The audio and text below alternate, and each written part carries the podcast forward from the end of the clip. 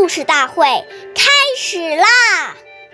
每晚十点，关注《中华少儿故事大会》，一起成为更好的讲述人。岁月易流逝，故事永流传，弘扬中华瑰宝，传承红色基因。我是中华少儿故事大会讲述人段博鑫。一起成为更好的讲述人。今天我给大家讲的故事是《故事大会红色经典故事》第十九集《延安的规定》。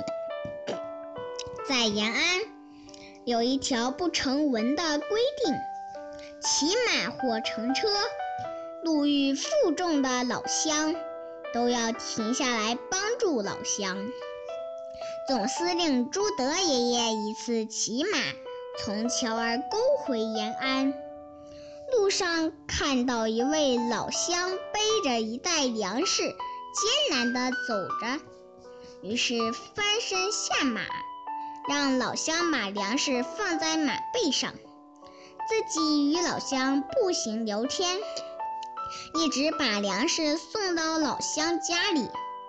当老乡得知是朱德总司令的战马帮他驮粮食时，感动的说不出话来。谢谢大家收听，关注中华啥故事大会，一起成为更好的讲述人。我们下期再见。